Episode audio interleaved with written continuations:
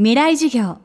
この番組はオーケストレーティング・ア・ブライター・ワールド NEC がお送りします。未来授業火曜日。チャプター未来授業。今週の講師はカルチャースタディーズ研究所代表で社会デザイン研究者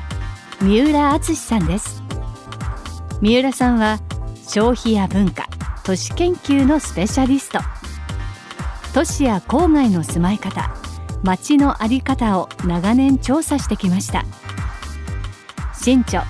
東京郊外の生存競争が始まったではかつてベッドタウンと呼ばれた郊外の変化に着目。人気の住みたい街ランキングにも言及しています。未来授業2時間目。テーマは個性のある街。都市化する郊外今回の新書ではあの去年実施しました住みたい街調査というのを私の独自の調査を少し使ってます。えっと、よく住みたい街吉祥寺ナンバーワンなんてことを言われるんですが私の事務所は実はその隣の西荻窪にありまして西荻窪って住んでる人はみんな西荻窪好きでたまに来る人もここいいなって言うんですよね。でもランキングに絶対出てこないんですね。これは何かのこう集計をすると1位になるんじゃないかっていうふうにいろいろ調べるとですねやっぱり1位になることがあって例えば30代一人暮らしの女性では西荻1位なんですね。吉祥寺と並んで。それから北千住、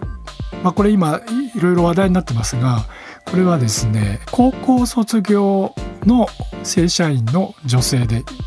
1位なんですよ。あといろんな集計の仕方あります。例えば武蔵小杉っていう郊外のタワーマンションの多い地域もありますがこれは正社員だと非常に人気が高い特に未婚の女性正社員では1位です。っていうようにですねいろんな属性で分析すると実はいろいろな街が1位になるんですね。だから一緒くたにして吉祥寺が1位だねって言っているんじゃなくて一体どんな人がどんな暮らしをしたい時にその街は1位になれるのかそういうことを考えていくと街全体もね個性を持っていくと思うんですね。あの再開発をしてマンションが建つとこれはあの郊外の駅前でも都心の駅前でも同じ表情の街になってしまうわけですね。でもほらあ本郷だ神楽坂だっていう街はなかなかおいそれとは再開発をして作ることはできない歴史を持っているわけです一方で郊外と一括りにしていた地域もよく見ると、まあ、川越のようなね小江戸と呼ばれたあ町は典型的ですがそれ以外にでもですねもともとは街道沿いの宿場町というのが東京圏の場合多かったわけでそこら辺の歴史をちょっと調べますとですね、えー、こんな町に実は歌舞伎座があったとかですね寄席がいっぱいあったんだとかそういうことがすぐわかるんですね。つまりこの30年40年の間に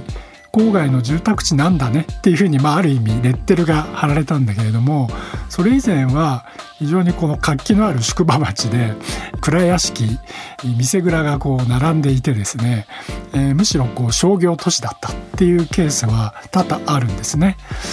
だからそういうものも都市としての歴史をもう一度見直すことで郊外っていうふうに一括りにされていた地域をもう一度あの個性的な都市に転換していくことができる、まあ、それがですねこれから人口が減っていく中でうちの地域には人が集まってくれるという魅力づくりの一つのベースになると思います。三浦さんは今都市は郊外化し郊外が都市化していると言います郊外という言葉はある意味では非常にこうバイアスのかかった言葉で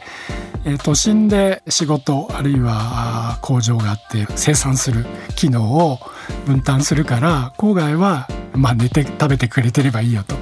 いう都市計画によって作られたわけですね。ところがまあこれからはパソコンインターネットさえあればどこででも仕事ができる人は増えているわけですから、えー、自宅でもできるし駅前のサテライトオフィスでも仕事ができるということになれば、えー、それぞれの地域があの都市になっていく可能性があるし都市になった方が人が楽しく住んで働くことができるだろうと逆に僕は思うんですけども今都心というのは郊外化してると思うんですよ。つまりまあ住宅地が増えてるわけですね。タワーマンションですけど。住宅が増えて子供を産む人も増えていて その昔の郊外の団地みたいになっていましてですね。都心は郊外化している。でそのマンションの周りにはチェーンのレストランとか、えー、どこにでもある洋服屋さんが入ってドラッグストアが入ってるわけで都心の方がね、えー、郊外的になってるんですね。だからもしかするとねその都心の暮らしというのは今後魅力を失う可能性だってある。郊外の方がまあ広々してるし自然もあるしかつ最近は美味しい店も夜の娯楽もあるよってことになっていくと再びですねこの都心集中の時代から都市化した郊外への逆流出がですね起きないとも限らないっていうふうに予測しております。今週の講師は社会デザイン研究者三浦敦さん。今日のテーマは個性のある街都市化する郊外でした。未来授業明日も三浦敦さんの授業をお届けします。